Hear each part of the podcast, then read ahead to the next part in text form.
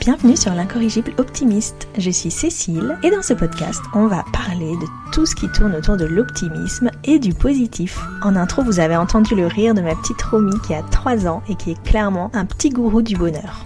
Pense qu'on devrait tous s'inspirer des enfants pour euh, continuer à être heureux. Dans ce podcast, on va parler de comment faire pour être plus optimiste parce que vous allez le voir, ça simplifie quand même beaucoup la vie. Et on va aussi rencontrer des personnes inspirantes et positives.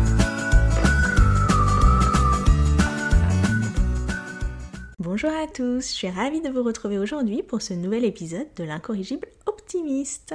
Aujourd'hui, je reçois une invitée très très spéciale pour moi puisque c'est Caroline. Caro, mon amie d'enfance que je connais depuis qu'elle est née qui est euh, vraiment une optimiste née et qui a traversé une épreuve difficile et qu'elle va vous raconter aujourd'hui. Caro euh, a écouté euh, les premiers podcasts et elle m'a proposé de participer, donc j'étais trop trop ravie. Merci Caro pour ce témoignage qui est vraiment, vous allez le voir, une pépite euh, de d'optimisme et à la fois pour moi forcément assez émouvant. Je voulais quand même m'excuser puisque cet épisode, le son euh, ce n'est pas le meilleur son que vous allez entendre puisque je suis arrivée chez Caro euh, en ayant oublié mon micro. Bah voilà, je suis partie chez elle pour euh, déjeuner entre copines et j'ai zappé ce petit détail. Mais comme le message était tellement cool, tellement intéressant, j'ai quand même décidé de vous partager cette interview. J'espère que ça vous plaira. Bonjour à tous, bah, moi je m'appelle Caroline, j'ai 36 ans. Et euh, bah, effectivement, euh, cet été, euh, j'étais tranquillement en vacances et j'ai écouté les podcasts de Cécile. et je me suis dit, c'est chouette, c'est frais, c'est optimiste. Par contre, il manque peut-être un sujet dans cette playlist de podcasts. Tout à fait. Un sujet que je voulais évoquer de toute façon, donc là, tu m'offres un témoignage. Un témoignage, ouais. voilà, donc je m'étais dit que le, sujet de la maladie pouvait peut-être être évoqué euh, avec mon témoignage, euh, mhm. parce que moi j'ai eu un cancer à l'âge de 30 ans. C'est ça. Donc euh, c'est un sujet qui me tient à cœur. c'est la première fois que j'en parle même publiquement. Merci. Donc je voulais que Cécile m'accompagne dans ce cheminement.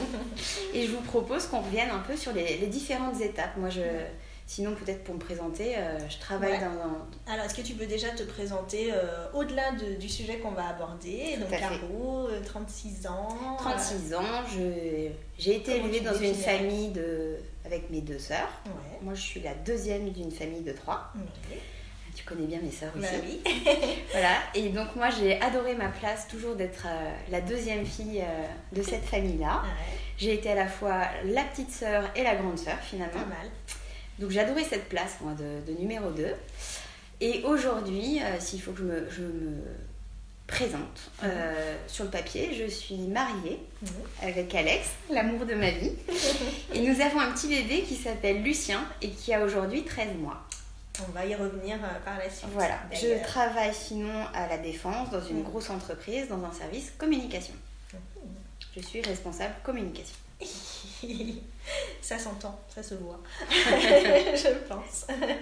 Alors, est-ce que tu peux donc nous expliquer comment euh, et quand tu as su que tu avais, euh, tu as eu le diagnostic de ton cancer, euh, sachant que bah, tu l'as eu, tu l'as su à 30 ans. Tout à fait. C'est un âge qui est quand même jeune. Mm. et comment tu as, as, su ça et au-delà euh, d'un cancer, j'aimerais préciser que moi c'était une tumeur cérébrale et que euh, on va parler là euh, de la maladie et du cancer, mais que je voulais préciser qu'il n'y avait pas que un cancer. Bien sûr. Il y a autant de cancers que de nombre de gens malades finalement. C'est une maladie qui est très complexe, on ne sait pas encore beaucoup de choses là-dessus. Donc moi, je vais vous donner un témoignage de ma tumeur cérébrale, mais il existe même des formes de tumeurs cérébrales, énormément de, types de, de, maladies. Bien sûr. Voilà. Là, ce qui va nous intéresser, c'est euh, au-delà de, de, la maladie, c'est comment tu l'as vécu, hmm. comment euh, ton optimisme peut-être, peut-être, suspense, t'a aidé euh, dans ces moments, comment tu as été entourée et bah, voilà un petit peu le parcours que, as, que tu as encore aujourd'hui. Parfait. Alors déjà, ta question portait sur comment on l'a diagnostiqué. Comment, tu l'as diagnostiqué Alors moi, c'était donc une tumeur cérébrale et ça va peut-être vous étonner, mais je n'ai jamais eu mal à la tête de ma vie. Donc, c'est arrivé dans une période où je travaillais beaucoup. Et j'étais à la veille de mes congés. c'est arrivé un vendredi. Le samedi, je devais partir au ski. C'était l'hiver 2014. Je crois que c'était en février. Mhm. Et du coup, on devait partir avec des copains le lendemain au ski. Mais c'était un vendredi matin où, en gros, je suis arrivée au bureau et je me suis dit comment je vais faire pour boucler ma journée avant mon départ en congé? La journée me semblait déjà insurmontable. J'étais très fatiguée. Et puis finalement, euh, la matinée s'est passée, je suis allée déjeuner à l'extérieur avec une collègue. Et il paraît que pendant ce déjeuner, euh, je me souviens, c'était avec un journaliste en plus, on s'est parlé toutes les deux et j'étais assez en boucle sur différents sujets. Donc c'est bizarre. Euh, il paraît que j'aurais croisé un collègue aussi, mais ça je m'en souviens pas, et que je l'aurais snobé. Alors d'habitude je suis plutôt avenante. il me dit c'est bizarre, t'as l'air dans ton assiette. Je te dis bonjour, tu réponds pas. Bah ça j'avais oublié. Et en fait on, est rentré au bureau en taxi, et dans le taxi, euh, a priori j'ai commencé à convulser. Euh, donc avec ma collègue. Non, donc j'ai commencé à trembler, je commençais à partir, je commençais à avoir les yeux bizarres, puis en fait je commençais une crise d'épilepsie. Et ma collègue me dit ah, écoute, t'as pas l'air bien, euh, on n'est pas loin de chez tes parents, on va passer chez tes parents. Je dis hors de question, moi on retourne au bureau, faut que je boucle ma journée avant mes congés. et là elle me dit non, je te promets, t'as pas l'air bien. Euh, on va. Enfin, il faut que j'appelle quelqu'un de. Parce qu'en fait, j'étais vraiment en train de convulser dans, dans, le taxi. Et elle dit non, non, il faut que j'appelle quelqu'un. Je dis non, on n'appelle pas mes parents parce que ça va les inquiéter. Mm. Ça, je me souviens très bien de ça. Mm. Et je dis, mais par contre, on peut appeler Alex. Alors, Alex, à, l'époque, ça faisait qu'un an et demi qu'on était tous les deux. Euh, et du coup, euh, j'étais là, il faut appeler Alex, il faut appeler Alex, il faut appeler Alex. J'étais en boucle sur Alex. Donc, c'est là où je me suis dit, finalement, les choses sont bien faites parce que même dans un état un peu inconscient, c'est Alex qui revient en premier. Ouais, c'est fou. Et puis on sait pas dans des moments comme ça. Ouais. Va savoir si tu dis pas le prénom d'un autre C'est vraiment le prénom de mon Alex que, que je demandais en boucle. Donc finalement, euh, ma collègue a eu le réflexe de m'amener à la médecine du travail. Où là, on m'a fait deux trois tests et ils ont vite, vu, euh, vite vu qu'il fallait appeler euh, les pompiers. Mhm. Qui sont arrivés très vite et qui m'ont amené aux urgences. Et du coup, très vite, euh, bah, enfin très vite, je sais pas euh, trop, mais on a appelé aussi Alex qui est venu. Euh, lui, il était dans un séminaire pas loin, il, il a rejoint direct ma collègue. Une première rencontre entre tous les deux. et, en fait, Alex, il a, il a suivi un peu toute la suite où j'ai fait des examens pour savoir ce que j'avais et tout ça. Puis en fait, très vite on a vu qu'il y avait quelque chose euh, au niveau neuro, qu'il y avait une tâche, mais il ne savait pas quoi. En gros, que j'allais mhm. rester et que j'allais être hospitalisée. Donc lui, il a géré euh, l'appel de mes parents, il a géré euh, les copains, parce qu'en fait, on avait ah, même gardé les billets de train pour aller au ski le lendemain. Ah c'était nous qui les avions. Donc très vite, on a dû mettre les copains au courant que j'allais pas pouvoir venir. Très certainement. Donc je suis restée hospitalisée le week-end et en fait euh, je savais toujours pas ce qui se passait. Euh, j'étais à l'hôpital, les heures passées. comment tu te sentais à ce moment-là? J'étais inquiète mais en fait je savais pas trop ce qui se passait. Puis en fait je, me suis réveillée, je savais même pas. pas bien. Ah, j'étais pas consciente. Euh, ouais. Mm. Je réalisais pas ce que je faisais là déjà. Mm. je voulais me débrancher. Je me souviens que j'étais dans mon lit, j'étais branchée pour voir le rythme cardiaque, tout ça. Mm. Je me débranchais, je me levais. je voulais absolument sortir et rentrer chez moi pour partir au ski. Là, on m'a dit non, non, il faut que vous restiez. On attend le diagnostic d'un médecin. Donc mm. là aussi, tu es dans ta chambre d'hôpital, tu vois quelqu'un rentrer avec une blouse blanche, tu crois que c'est lui qui vient t'annoncer quelque chose. Les gens rentrent dans ta chambre, ils se présentent pas. Ah oui, ça. ça, fait partie de mes rébellions. Et donc, ils défilent et défilent, ils savent tous que potentiellement tu as quelque chose. et c'était toujours pas lui. Donc, j'ai attendu comme ça un défilé de blouse blanche pour qu'en fait, le vieux professeur débarque et mm. m'annonce enfin que. bah euh, j'allais devoir rester, euh, que euh, j'avais une peut-être une tumeur, machin. On dit peut-être à ce moment-là. Ouais, peut-être, et qu'il allait peut-être falloir voir si on pourrait opérer. Mhm. Chose qu'ils ont demandé un peu à mes parents ou autres, ou si on pouvait opérer, est-ce qu'ils étaient OK pour, pour m'opérer. Mhm. C'est quand même une opération du cerveau, donc. Mhm. Voilà, c'est quand même un risque sur le, psychologique, sur le moteur aussi. Ton cerveau, c'est un peu toute ta vie. Hein. Ouais. Et moi, en fait, je réalisais pas trop. Euh, je pense que le cerveau est bien fait parce que j'étais hospitalisée, on me parlait de tumeurs, on me parlait de plein de choses, mais en fait, je pense que mes proches l'ont plus vite réalisé que moi. Mm. Euh, Alex, qui était dans le médical, lui, réalisait beaucoup plus. Hein. Euh, donc voilà, mais en fait, on m'a toujours un peu préservée aussi. Donc j'ai pas eu le temps, moi, d'être en, dépression où il fallait juste que mm. je rentre chez moi. Finalement, je ressors en sachant plus ou moins que j'allais être opérée la semaine d'après. Mm. Et voilà pour le, pour le diagnostic, mais du coup c'était une opération quand même, à, quand même à risque et je pense qu'on ne se l'est pas dit, mais qu'on a vécu cette semaine entre le diagnostic et le moment de l'opération euh, comme si c'était la dernière de, de, ma vie. Quoi.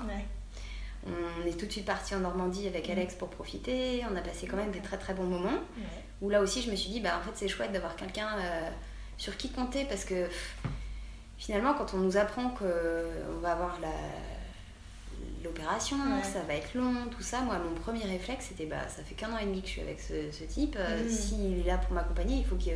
Enfin, j'ai pas envie d'être emboulée, quoi. Donc, très vite, je lui ai demandé de partir. Mm. Où Alex m'a avoué que le, premier soir, parce qu'en fait, ça a été long, hein, parce qu'il a fallu quand même l'opération pour diagnostiquer mon cancer aussi, voir de mm. quel grade il était. Il était quand même de grade 3. Donc, euh, sur le papier, quand même un, cancer bien agressif.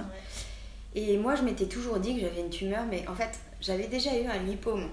Donc, ce qui est une boule euh, masse. Enfin, un lipome, c'est aussi une tumeur. Mhm. Mais comme je savais qu'au début, on m'avait dit tumeur et que j'ai cru que j'allais mourir, j'avais un peu banalisé en me disant bah, une tumeur, t'en as plein qui sont bénignes. Oui. J'aurais jamais imaginé que ce que j'avais dans la tête déjà était de la taille d'une pomme, 5 cm de diamètre, et de grade 3. Donc une fois. Tu savais sûrement pas ce que c'était grade 3 à l'époque. Je savais rien. Ouais. je savais rien du tout. Mm, Même j'avais jamais été à l'hôpital quoi. Concrètement, c'est mon premier, mes mm. premières nuits à l'hôpital. J'ai toujours une santé de fer. Donc mm. voilà. Sur l'annonce, sur euh, euh, le début de l'opération. Les émotions à ce moment-là, tu étais un peu en, un peu comme en, en stand-by quoi, quasiment. Et puis aussi, j'étais assez euh, à vouloir prévoir la suite. Je me souviens d'avoir appelé ma chef justement à la fin du diagnostic en lui disant que je ne serais pas là au séminaire de la semaine prochaine. Mm. Je n'avais pas anticipé que je ne serais pas de retour au bureau neuf mois après. et ma chef, je pense, elle, s'y connaissait beaucoup plus. Elle avait échangé aussi euh, avec Alex. Elle m'a toujours dit euh, prends ton temps, mais elle a toujours été dans mon sens alors qu'elle savait pertinemment qu'il allait falloir me remplacer. ça, mm. c'est important aussi par rapport au travail du coup. Euh. Ah bah aussi de se dire bah, que ta vie que tu avais un peu avant sera la même après maladie quoi. Ouais. Mm. Tu as eu la, la, sensation que ça t'avait aidé à ce moment-là, ah qu'elle soit. Euh, mm. Qu'elle te dise prends ton temps, que tu te ah, sens pas, je vais me faire virer, rajouter un poids euh, pour les, les gens qui, qui, ont ça ah, et qui en plus ont, ce poids en plus. Et alors du coup, euh, comment tu dirais que ça a évolué euh, au cours du temps? Parce que donc, tu apprends, donc c'est un peu le tsunami euh, dans la vie. Tu es un peu en stand-by, un peu en mode autopilote à ce moment-là. tu as, l'opération et puis après tu as les traitements qui commencent assez rapidement.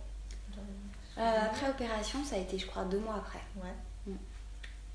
et tu étais arrêtée pendant tout ce temps-là? Ouais de toute façon. Ouais, parce qu'on euh, on se dit qu'après opération, il n'y aura plus rien. Puis en mm. fait, euh, moi, l'opération, ils ont pu enlever 95% euh, de la tumeur. Mm. Donc les 5% qui restaient, l'avantage c'est qu'en fait, quand on est jeune, mm. l'hôpital avait pris la décision de me donner des traitements très très forts et d'y aller fort sur, le, sur le, les prescriptions pour me sauver. Donc en fait, j'ai eu l'opération plus radiothérapie et chimiothérapie. La radiothérapie, euh, ça a été tous les jours pendant un mois et demi, mhm. tous les jours à l'hôpital. Et la chimio pendant un an, un an et demi. Voilà, j'ai repris le boulot en étant encore sous chimio. Chimio orale, par médicament. Chimio orale, donc. Euh, bien moins agressive que celle par cathéter. Ouais. Et du coup, euh, avec moins d'effets visibles. Oui. Tu disais aussi. Mmh. Moins d'effets secondaires, ouais. Pour, parce qu'on a toujours cette image euh, du cancer.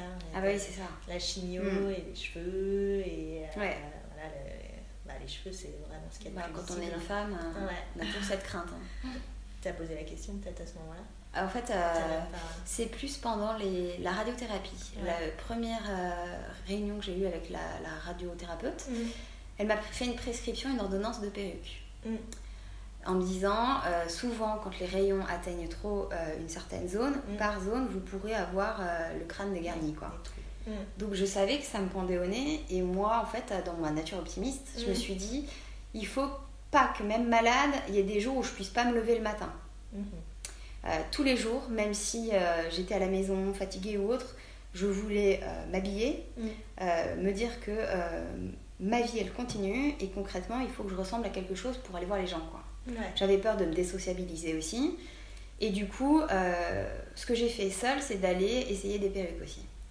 D'accord. Donc ça, tu fait seule. Ouais, j'ai voulu le faire seule euh, en me disant que j'aurais aussi une solution si jamais euh, j'en venais à être chauve ou autre. Mhm. Je pourrais quand même sortir de chez moi. Tu, pourrais, tu prévoyais. Voilà. Donc ça aussi, on va pas parler de, de perruque ni quoi que ce soit, mais une petite rébellion sur le fait qu'une perruque aujourd'hui, même avec la sécu sociale ou autre, coûte très cher. C'est hors de prix. Ouais.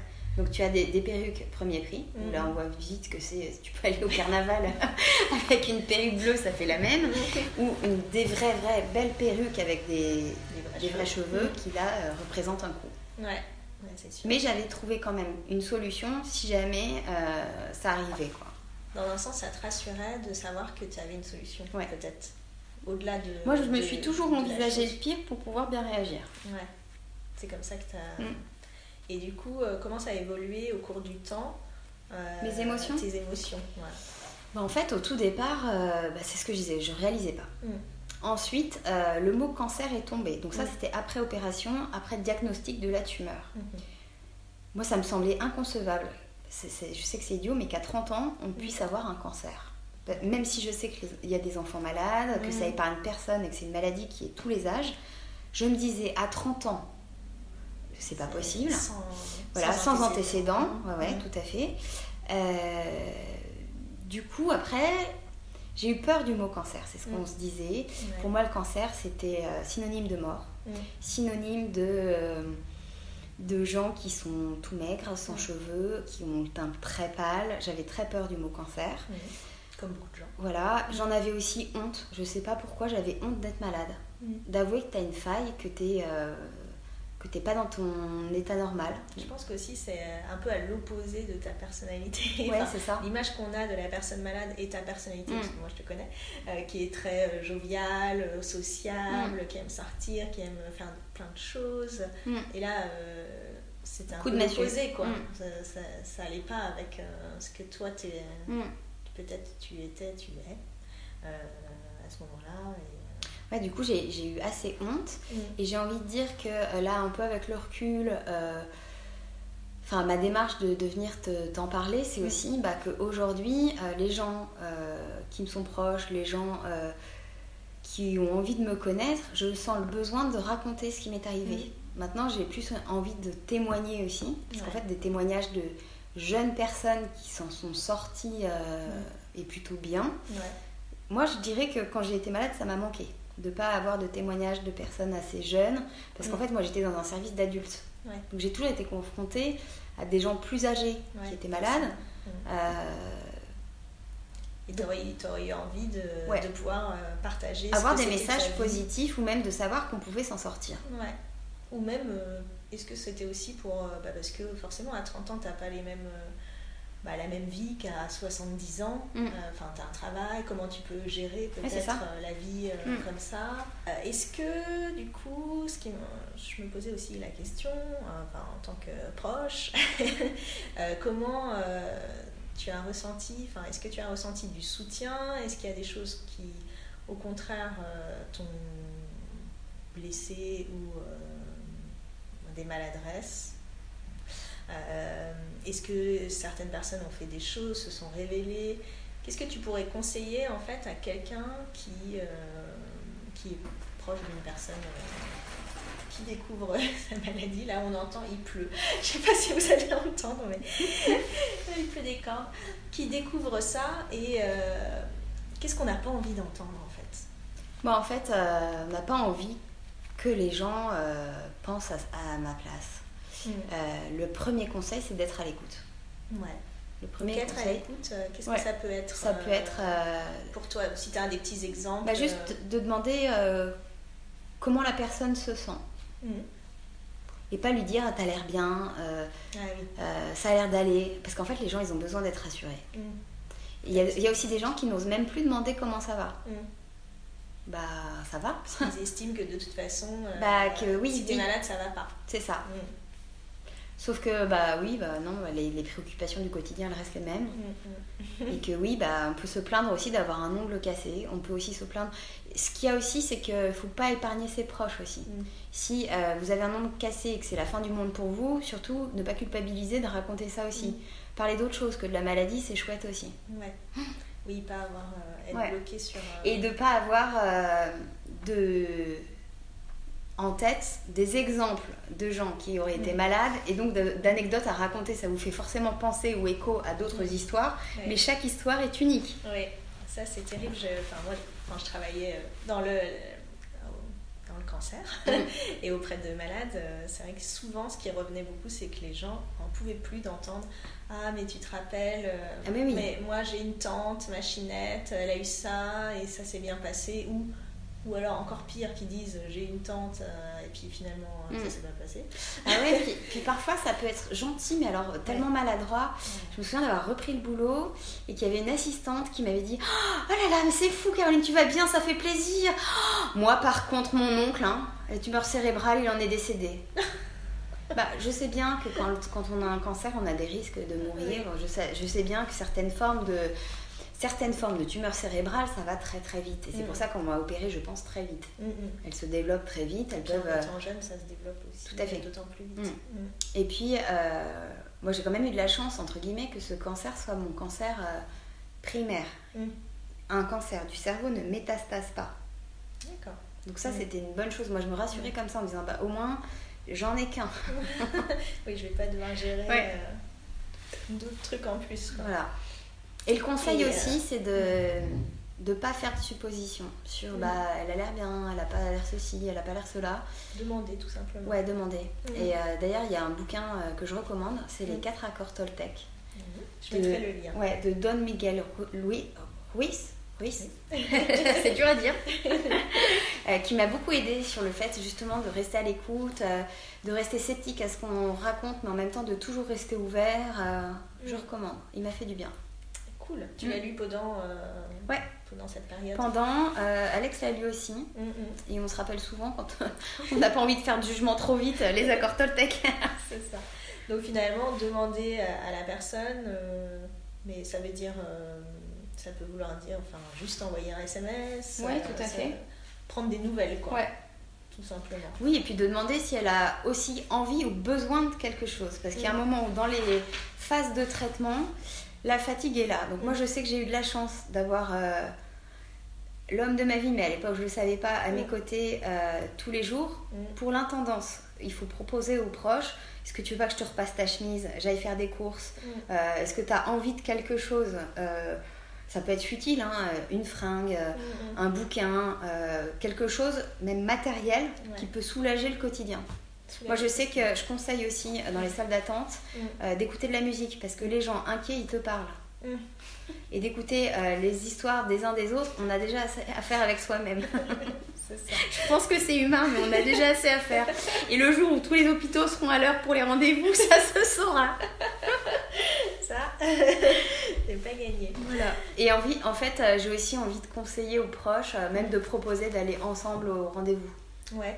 Ça Euh, ça peut être. de- Ouais, et je me souviens, j'ai même des amis qui sont venus avec moi à mes séances de, de rayons. Mhm. Et ça m'a aidé. Euh, ma mère est venue beaucoup, beaucoup, beaucoup. Mhm. Euh, mes sœurs sont venues aussi. Et je sais que d'y aller avec une personne différente, bah, t'as d'autres choses à raconter, c'est Mhm. sympa, ça paraît moins long aussi d'être accompagné. Ouais. Non, c'est sûr. Proposer, et peut-être que les gens n'osent pas. Je pense que les gens n'osent pas. Ouais. Mm. Que- Mais de faire le chemin sans d'attendre, euh, parce Mm. que l'attente est longue. Hein. Ouais. Mm. Oui, de pas être seul pour attendre. euh. Pour euh, là, et aussi après, pour l'attente, pour faire les IRM de contrôle aussi. Ma mère continue à m'accompagner, Ouais. pour me soutenir. Et puis finalement, peut-être que ça, ça apporte quelque chose. Enfin, ça fait des moments euh, Mm. qui ne- en soi ne sont pas positifs, mais qui, qui sont transformés en quelque chose. Ah ouais, euh, vous passez de du temps ensemble. Ouais. Et euh, du coup, tes proches, donc tu, bah, je pense que là, on a entendu que tes proches étaient très présents. Très, ouais, ouais, très présent. tu penses que ça a aidé euh, Ça m'a beaucoup aidé. Et Mm. puis aussi, euh, j'ai eu de belles surprises. J'ai eu des, des personnes qui étaient plus ou moins proches, qui ont proposé leur aide, qui prenaient des nouvelles. Euh, j'ai même une amie blogueuse qui m'avait offert un massage. Enfin, des choses un peu futiles, mais qui soulagent et qui font plaisir. quoi. Mm. des personnes dont j'étais pas très proche qui finalement se sont bien révélées. Ouais. Et puis finalement, j'ai aussi eu le cas de proches qui ont peut-être pas osé ou autre. Et en fait, on on- on n'a pas le temps d'en vouloir aux gens ni quoi que Mm. ce soit, mais je pense que c'est peut-être des gens qui n'ont pas osé. Mm. Et c'est dommage parce que l'absence, elle est plus difficile à excuser que la maladresse. Parce que les, les gens qui sont là et qui sont maladroits, j'ai envie de dire, bah tant pis quoi. Mm. Enfin, Oui, parce qu'ils savent pas, ils veulent bien sont- faire. Ah ouais, Quand tu sais que ils veulent bien faire. Mm. Après, ce qui est certain, c'est qu'en tant que proche, Mm. il faut là aussi qu'il soit positif. Parce que dans la maladie, euh, non, on n'est pas condamné dès qu'on a un diagnostic. Mm. Pour euh, quelqu'un de malade, il n'a pas le choix, d'autre choix que de se battre. Mm. Donc finalement, euh, c'est pas au malade de réconforter ses proches. Oui. Je me rappelle que ça, tu me l'avais dit quand on. Enfin, quand tu... on en avait parlé Mm. un peu dans la, la période juste après ton opération, je pense. Mm. On me disait, moi, ce que je veux pas surtout, c'est euh, avoir à gérer, euh, Ouais. à gérer les. Mais les c'est humain parce sont- qu'on m'annoncerait euh, la, la- la maladie d'une- d'une amie ou autre. Mm. Bah moi je pleure facilement. hein. Euh, Mm. J'ai beau être optimiste, je suis hypersensible et du coup, euh, C'est pas incompatible. ouais, mais de pleurer devant la personne, c'est un peu dur. Ouais. Mm. Oui, t'as pas envie de ça. Ah non, t'as pas envie de ça. Mm, mm. Des messages de courage, de dire à la personne, honnêtement, c'est difficile ce que Mm. tu traverses. Mm, mm. C'est pas la plainte, c'est euh, factuel. Ouais. Prendre en compte le fait que c'est difficile, Ouais. mais que ça veut pas dire que. C'est une phase, c'est une Ouais. période. T'étais- donc tu avais 30 ans, tu travaillais beaucoup à ce moment-là. Euh, du coup, comment ça s'est passé pour toi le travail? Est-ce que tu as travaillé? Est-ce que tu as arrêté de travailler? Enfin, je sais un petit peu, mais Ouais. on va dire. Bah, en fait, dans cette année-là, du coup, j'ai quasiment euh, été en arrêt de... J'ai été en arrêt de travail presque euh, 11 mois, donc Mhm. presque un an. Comment Quand tu je- l'as vécu déjà d'être en arrêt à ce Bah, en fait, moi, j'ai pas vu le temps passer. J'ai pas vu l'année passer. C'est juste euh, normal que j'ai pas. J'ai pas eu. euh, Enfin, au début, je, je me suis dit que j'arriverais pas à décrocher du travail, puis finalement, en fait, t'as pas le temps. Ouais. Euh, je me souviens que j'ai certaines collègues qui sont venues à la maison aussi, j'avais besoin de ça, de savoir qu'on gardait ma place. Puis là, euh, moi j'avais une équipe extrêmement bienveillante qui a su euh, respecter le fait que je voulais pas que ça se sache au bureau. J'étais persuadée, j'avais aucun stress sur le fait que quelqu'un prendrait ma place non plus. Donc ça c'est déjà énorme aussi. aussi. Je savais que j'étais attendue, enfin je savais que j'étais très soutenue au niveau du boulot. Mm. Après, j'ai toujours eu des angoisses euh, liées au fait que comme c'était le cerveau, Mm. est-ce que je vais réussir à refaire autant de choses Mm. aussi bien qu'avant la maladie? D'accord. Du Mm. coup, je sais que dans certains cas, euh, il y a des gens qui se disent bah, après ce que j'ai traversé, j'ai plus du tout envie de faire la même chose. Mm. Je plaque tout, je veux moins de pression et je veux moins de charge de boulot. Moi, c'était plutôt le, fait que j'avais besoin de me rassurer sur le fait que ma tête fonctionnait encore. Mm. D'accord. Oui, parce qu'on en- on entend souvent, euh, les- après la maladie, euh, Beaucoup de gens plaquent tout. beaucoup de gens plaquent tout parce que le tra... bah, ils se rendent compte Que est c'est pas vital. le travail n'est Ouais. pas euh, le centre de ta vie Mm. et qu'il faut faire quelque chose euh, qui te plaît, Ouais. qui t'apporte quelque chose. Mais au fond, c'est que peut-être tu y trouvais aussi quand même une motivation Ah, c'est sûr. finalement de pouvoir de savoir que tu allais continuer à travailler, que tu allais continuer à avoir une vie normale Mm. aussi. Complètement. Et donc euh, tu t'es sentie soutenue quoi. T'as pas eu le, Très voilà, soutenue. Au niveau euh, de la sphère professionnelle, rien à dire. Et après tu as repris à temps euh, partiel. Au début, euh, j'étais, je crois, trois jours au bureau. Euh, parce qu'en fait, au début, ils voulaient me faire aller que les matinées. Mais je m'étais dit, y aller tous les matins, ça veut dire prendre les transports tous les jours. Ouais. Donc c'était des petites journées sur trois jours. Mm. Et après, progressivement, je suis vite revenue à plein temps, en fait. Mm. Et ça t'a fait du bien. Ouais. En fait, je ne voulais plus non plus de ce statut euh, plus ou moins à mi-temps. J'avais hâte de reprendre à plein temps pour plus être la malade. Mm. Ce statut de malade, j'ai eu du mal à l'assumer. Est-ce que tu as osé le dire à ce moment-là? Là, Au travail? Non, T'as pas voulu en parler? Non, j'en parlais pas. Mm. Euh, on me demandait si ça allait depuis tout ce temps-là. Je disais que oui. Puis en fait, comme ça se voyait pas, Mm. j'ai toujours pu le cacher. Donc ça, j'étais contente. Ouais. Ça- pour toi, ça a été un soulagement que les Ça a été une force euh, que ça se voit pas. Après, de temps en temps, ça devient un poids aujourd'hui. Mhm. Parce que les gens à qui on parle de tout, de rien, ne peuvent pas comprendre qu'il y a certaines sensibilités chez moi qui sont là. Quoi. Mm. Je n'ai pas rien vécu, j'ai besoin de temps en temps d'en parler. Ouais. Et les gens que, qui méritent de me connaître, Mhm. avec qui j'ai envie d'approfondir, je me sens le besoin de leur confier. Mm. Parce que tu penses que ça, ça a peut-être. Ça, fait partie de moi. ouais, Ouais. Ta personnalité. J'ai plus du tout honte d'avoir été malade. Ouais. Ce qui est certain, c'est que là aussi, euh, si on reparle de l'entourage, ce qui est compliqué pour l'entourage, c'est de comprendre que ça sera jamais fini. Que même si, entre guillemets, je suis en rémission, Mm, mm. c'est quelque chose où j'ai l'impression d'avoir un casier judiciaire de santé. Mm. Toujours. Oui, et d'ailleurs, je pense que la société euh, te, le, enfin, te fait penser. euh, enfin, on sait que pour avoir un crédit, c'est plus difficile quand tu Ah, ça, malade. toujours. Ouais. Euh, Enfin, il y a quand même des choses qui vont Qui te rappellent à l'ordre, Voilà, ouais. qui vont te rappeler à l'ordre. euh, Au-delà du fait que de toute façon, tu vas être suivi euh, À toute ta vie. Mm. Ouais. Là, les IRM s'espacent un peu avec le temps, mais ça reste quand même tous les 5 mois. hein. Mm. Oui, donc c'est. Mm. c'est quand même c'est quand même intense et comment comment tu, tu te sens depuis la fin des traitements finalement euh, parce qu'on on parle beaucoup des malades au moment où ils font leur traitement ils sont euh, ceux qui ont de la chance soutenus euh, Mm. écoutés entendus euh, chouchoutés euh, et puis euh, quand il n'y a plus de traitement Bah, je dirais que moi, euh, j'ai eu deux petites victoires après les- les- les- la fin des traitements. Bah, c'est euh, effectivement le sentiment de plus avoir de chimio, c'est en fait un soulagement de plus même penser à prendre de médicaments. Mm. Je redeviens un peu comme tout le monde. Ouais. Et puis après, il y a eu le côté où en fait moi, après opération du cerveau, on m'a mis par précaution sous antiépileptique Mhm. pour euh, éviter que la cicatrice ne fasse euh, vriller mon, mon cerveau. Mhm. Donc ça, j'ai été sous antiépileptique des années. Puis là, je crois que ça fait au moins deux ans que je suis plus du tout sous, sous antiépileptique. Mhm. Et là, je me suis dit, bah, c'est bon, ma vie, elle revient, euh, elle redevient normale. Quoi. Ouais. Parce qu'il y avait quand même tous les jours le stress, euh, comme une pilule, de se dire, ah là là, euh, est-ce que j'ai pris mes antiépileptiques Et puis le jour où tu oublies, tu as peur de, de vriller, alors que je ne suis pas épileptique. Ouais.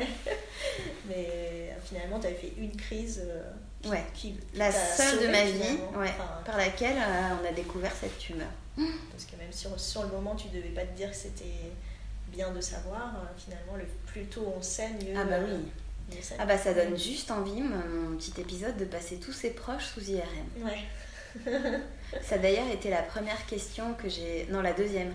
Quand le diagnostic est tombé, j'ai posé deux questions au médecin. La première, c'est est-ce que je vais pouvoir reskier? Comme je partais en vacances le lendemain au ski, bah, mon stress premier était quand même de savoir si je pourrais reskier un jour.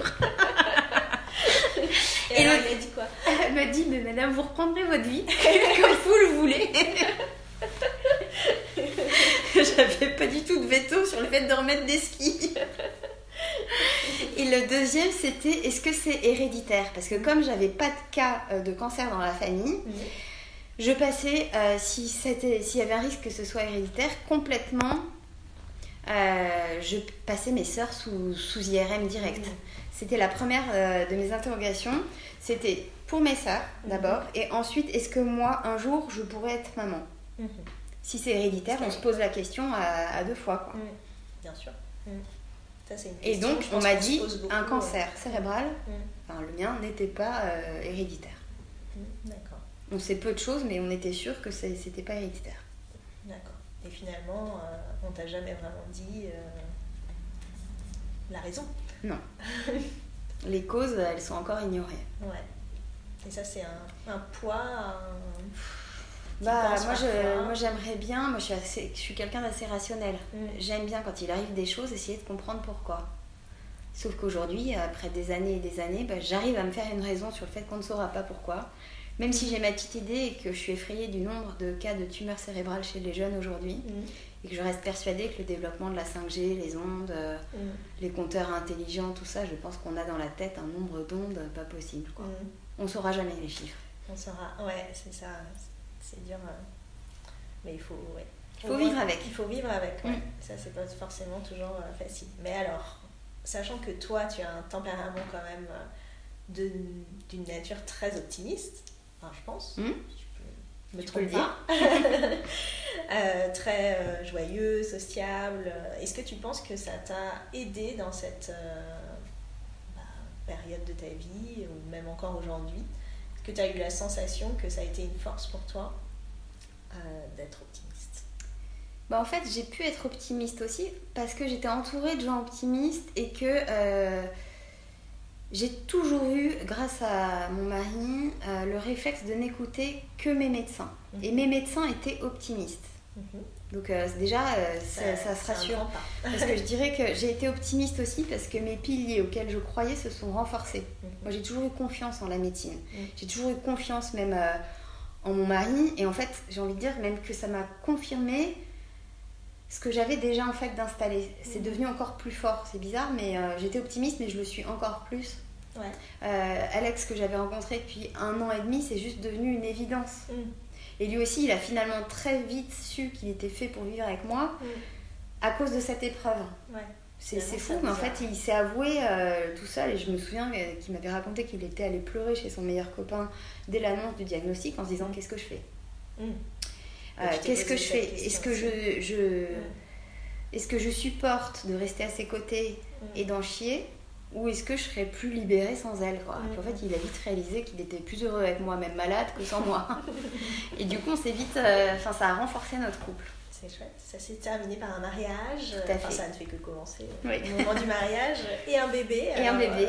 Euh, que, dire, euh, que dire de mieux Du coup, tu, tu penses que tu as été optimiste parce que les médecins étaient optimistes, mais je pense. Enfin, moi, te connaissant, je sais que tu as quand même cette nature et que et que finalement, euh, je te vois pas euh, prendre une, une, situation et, euh, et voir le, côté négatif de la situation. Non, mais ce qui est certain, c'est qu'être optimiste aussi, c'est être conscient de ses failles. Mhm. Moi, j'ai eu besoin pour rester optimiste de pleurer aussi. Bien sûr. Beaucoup de gens me disent ah bah c'est super, tu vas bien, tu as le sourire, c'est certain, mais au quotidien, bah oui, je rentrais le soir fatiguée, pleurant dans mon bain en écoutant Chérie FM, c'est normal.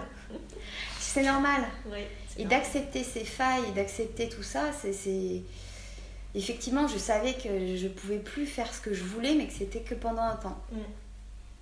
Oui, parce qu'il ne faut pas confondre optimisme et euh, aller toujours bien. Ouais. Parce mm. qu'on euh, ne peut pas aller toujours bien. Non, mais de le savoir, ça permet d'être optimiste aussi, je trouve. Mais du coup, est-ce que tu dirais qu'on peut être heureux si on a, quand on a un cancer, quand on a 30 ans, euh, est-ce qu'on peut quand même être heureuse? Moi, je n'ai pas été malheureuse. Euh, j'ai eu plein de moments de bonheur aussi. Mhm. Euh, des coups durs, la fatigue en fait, la fatigue freine un peu l'optimisme de temps en temps. parce que c'est lié au traitement, c'est lié au fait de voir moins de gens aussi. Moi je suis quelqu'un qui adore planifier ce qu'elle va faire demain et les prochains mhm. jours. Là, le truc de la maladie, c'est qu'on ne sait pas ce qu'on pourra faire demain. Mm en fonction des traitements, en fonction de... Enfin, vraiment, j'insiste sur la fatigue physique, mm. qui peut, de temps en temps, heurter le moral. Bien sûr. Quand ton corps suit plus, bah, mm, mm. c'est dur. Mais euh, du coup, il y avait des moments difficiles, forcément, des moments... Euh, et puis après, des, moments de joie. Moi, je me souviens, euh, bah, forcément, j'ai été très, très souvent à la maison avec Alex, on a adoré euh, écouter en boucle euh, les chansons de Stromae. Mm. Notre plaisir, c'était ça, c'est de se faire des petits plaisirs autrement. Euh, moi, ce qui m'a sauvée, c'est qu'aussi j'étais bien chez moi. Oui, tu, tu parlais de ça justement. Ouais, d'avoir un cocon où finalement, c'est un conseil que je donnerais déjà de base. Hein. si t'es pas bien chez toi, t'es bien où? Et moi, en fait, d'être bien chez moi, ça m'a permis aussi de pas me sentir mal en étant malade.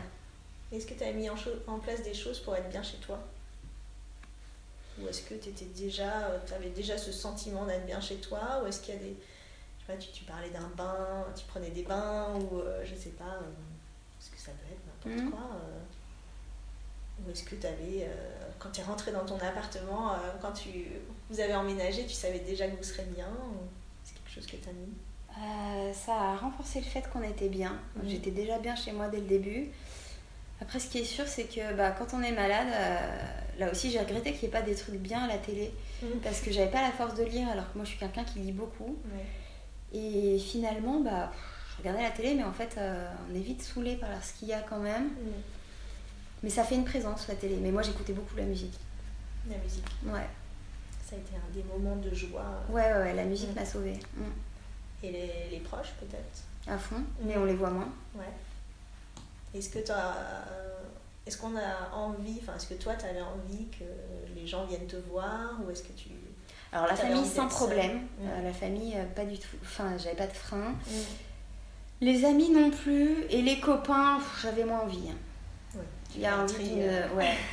bah, t'es obligé parce que tu peux plus répondre de tout. Déjà, j'allais plus euh, aux soirées, j'allais mm. plus à tout, quoi. Moi, je dormais à la fin, je pense, 20 heures sur 24. Hein. Mm.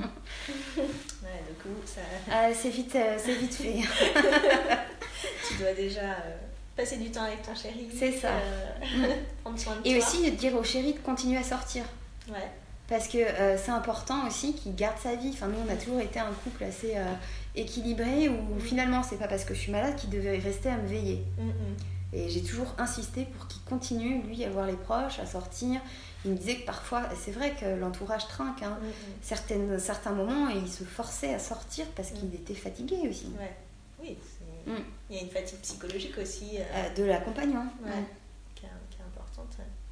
Et du coup, euh, bah, aujourd'hui, les traitements sont finis. Ça fait combien de temps? Bah, Ça fait depuis 14, 15, ça fait depuis 2016 au moins.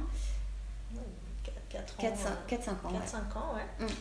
Euh, comment tu te sens maintenant Suite au traitement, à la fin des traitements, comment, euh, comment tu te sens? Bah en fait, euh, je me sens normale, j'ai envie de te dire. Ouais. euh, parfois, j'ai même l'impression que c'est irréel ce qui m'est arrivé. Ouais, t'as l'impression d'être. Ouais, c'est loin en fait. C'est loin, c'est proche à la fois, mais c'est très bizarre parce que finalement, j'ai repris ma vie d'avant. La sensation d'avoir entièrement repris euh, ta vie. Euh, limite en mieux parce qu'aujourd'hui j'ai un bébé, j'ai, euh, mm. c'est chouette. Euh, aujourd'hui je suis assez contente de ce que j'ai. Quoi. une belle vie. Hein, je suis pas à plaindre. Ouais. Mm. Oui, toi tu dirais, je sais pas quel Ah ouais, et puis d'ailleurs je, je supporte plus les gens qui se plaignent. c'est dans mon tempérament. Déjà c'était avant. c'est je encore... pense que tu étais déjà comme ça. C'est encore plus renforcé. Mais oui, je pense. Ouais.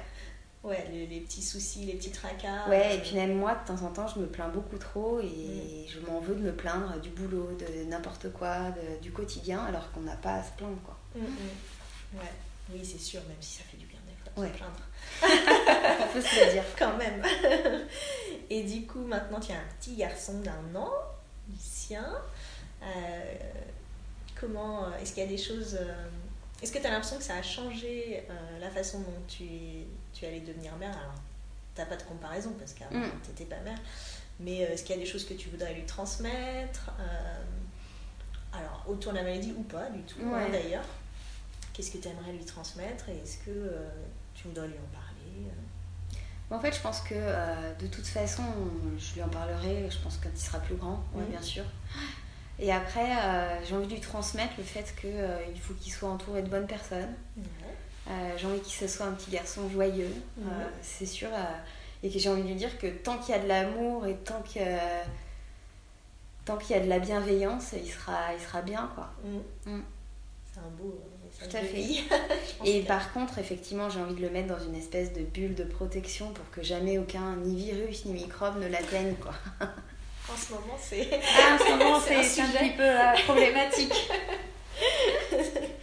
Ouais, moi je crois que les parents, en règle générale, n'ont pas envie. Euh, ah non. Et souvent, souvent, souvent, euh, ma mère m'a dit Mais je prendrai ta place. Je sais qu'elle a énormément pensé à moi pendant ces périodes-là. Mmh. C'était inconcevable. Je pense qu'en tant que parent, c'est inconcevable de savoir son enfant malade. Quoi. Oui, je pense qu'on est prêt à, mmh. à, prendre la place pour son enfant, je pense, pour pas avoir ah, du coup, ça t'a sûrement appris des choses sur la, la maternité aussi, et de voir ta mm. mère euh, en tant qu'adulte euh, ouais, te soutenir et puis, euh, mm. et puis finalement toi devenir mère par la suite. et qu'est-ce que tu dirais que ça t'a appris en positif ou en négatif, cette période? Hmm. Je dirais qu'en positif, ça est c'est compliqué parce que, en fait, moi, c'est vraiment une étape quand même. Euh, je peux le dire, j'ai beau être optimiste, euh, je m'en serais passée. Hein. Ah bah. Euh, une telle épreuve pour se rendre compte finalement qu'on a la tête bien faite et qu'on peut survivre. Déjà, c'est un message positif aussi, de se mm. dire que bah, l'être humain est fort. Mm. parce que j'aurais jamais pensé pouvoir comme ça traverser ça. Donc finalement, ce qui est positif et ce que ça m'a appris, c'est que je suis forte. ce, que, ce qui est négatif, bah, c'est que du coup, moi j'étais quelqu'un qui a quand même des angoisses. Je suis angoissée de nature. Et je stresse quand même tous les jours que ça revienne. Euh, de revivre ça, ça me paraît inconcevable. Et je me dis, est-ce que j'aurai la, même force si ça revient? Mm. Donc, euh, j'y pense pas tous les jours, mais Mm. en fait, mes IRM sont des moments de piqûre de rappel qui m'est pas rien arrivé. Et quand il y a des décès à droite à gauche, de gens, des morts soudaines, Mm. ça me travaille énormément. En me disant, là là, eux c'est soudain, alors que moi j'ai quand même eu une épreuve qui aurait pu être mortelle. Particulièrement avec les morts soudaines. Ouais. Ouais. Et ça, ouais, ça te rappelle. euh, bah, Bah, déjà, on est vulnérable. Ouais. Et je pense qu'en fait, j'avais pas conscience que. euh, À quel point Ouais. Ouais, ouais. Surtout à 30 ans. Mm. Et du coup, euh, tu as l'impression de vivre ta vie euh, différemment par rapport à avant ou vraiment tu as l'impression d'être revenu à la normale, sachant que je pense qu'avant déjà tu profitais bien. Donc, euh, non, euh, ce, que, ce qui a été très positif quand même, c'est que ça m'a appris à penser un peu plus à moi. Euh, J'étais de nature quand même à m'éparpiller un peu, à vouloir être dans les derniers coups avec telle et telle personne. Moi, je suis quelqu'un où quand je suis au travail, j'ai envie d'être avec mes copains. Quand je suis avec mes copains, j'ai envie d'être avec ma famille. Quand je suis avec ma famille, j'ai envie d'être partout à la fois. Et ça, je le sais. Et maintenant, je sais qu'on peut faire qu'une seule chose à la fois. Ouais. Euh, donc je m'éparpille moins, je suis Ouais. plus rangée. Euh, J'ai envie de dire que comme j'étais tête en l'air, euh, maintenant quand je perds des trucs, ça m'angoisse d'autant plus. Donc je suis plus rangée aussi. Parce que ça me rassure de savoir où sont mes affaires et que je stresse moins du coup. Donc C'est vrai. je suis plus ordonnée. Et non, le fait de, de- qu'on ne pouvait pas tout planifier aussi. J'ai besoin maintenant de temps pour moi. Mhm. Et j'arrive beaucoup plus à me dire non, il faut que je pense à moi. Mhm. Euh, pas qu'aux autres, pas machin, parce qu'en fait, je ne m'accordais pas une minute non plus pour Ouais. moi. Bon, c'est pas, c'est pas en ayant un enfant que, que j'ai plus de temps. Mais au moins, ouais, c'est ça. Bien sûr. Ouais, mais du coup, tu t'es rendu compte à quel point il J'en fallait prendre soin de soi. Ouais. Et quand j'ai plus de plus d'espace pour moi, je, je me sens pas bien. Ouais. On en a tous besoin, mais je pense que le, le réaliser finalement, ça, ça permet de se mettre des respirations. euh, De reprendre le sport aussi, parce que finalement, j'en ai pas fait pendant, euh, je suis pas une grosse sportive, mais euh, mm. d'avoir à rester chez soi, d'être fatiguée aussi physiquement, finalement, faire une activité sportive, ça fait du bien. On t'a pas conseillé d'en faire pendant, euh, pendant la- les traitements? Non, non, parce Non. que j'étais trop fatiguée. Ouais. Parce qu'en fait, enfin moi j'avais fait une étude sur le sport et les malades. Oui, de temps en temps, il faut aller courir que, ou même la natation. Qu'en fait, le sport, c'est maintenant, c'est récent, hein, c'est conseillé pour euh, justement réduire la fatigue. Parce qu'on est très fatigué, donc on ne veut pas faire de sport, mais Ouais. plus on fait enfin, de sport, d'activité physique douce, adaptée, euh, ça peut euh, aider. Mais bon, Mm. euh, dans les faits, les trois quarts des gens ont juste pas du tout envie de faire du sport. Ils ont autre chose à avancer.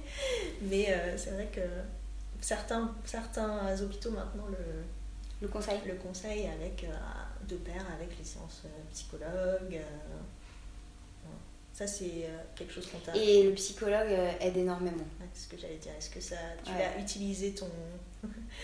Parce qu'on te le propose normalement, Ouais. obligatoirement? Ah mais moi dès le début, Mm. dès le départ, j'ai senti que j'allais avoir- avoir besoin d'aide. Mm. Parce que c'est pas non plus à son... Et tu as accepté l'aide surtout. Ouais, puis c'est pas à ses parents ni à son mari qu'on va dire qu'on a peur de mourir. hein. Mm. On préserve quand même ses proches, même ceux qui, qui nous aiment très fort. On n'a pas envie de sortir toutes les angoisses. Mm. Un psy c'est super, t'arrives avec tous tes problèmes, tu te dis tout et tu sors plus léger quand même. Ouais. Il faut pas attendre d'être mal pour y aller non plus. Moi j'y suis allée dès le départ. Mm. Dès le départ. Et surtout après traitement. Ouais. Parce que c'est après, après traitement que finalement cette phase d'attaque dans le dur, Mm. tu as plus de temps pour toi, plus de temps pour euh, réaliser ce qui t'est arrivé. Quand tu es dans le combat, tu réfléchis pas, tu fonces. Bah, Quand- c'est pour ça qu'on. Quand il est fini, c'est important euh, l'après aussi. Ouais.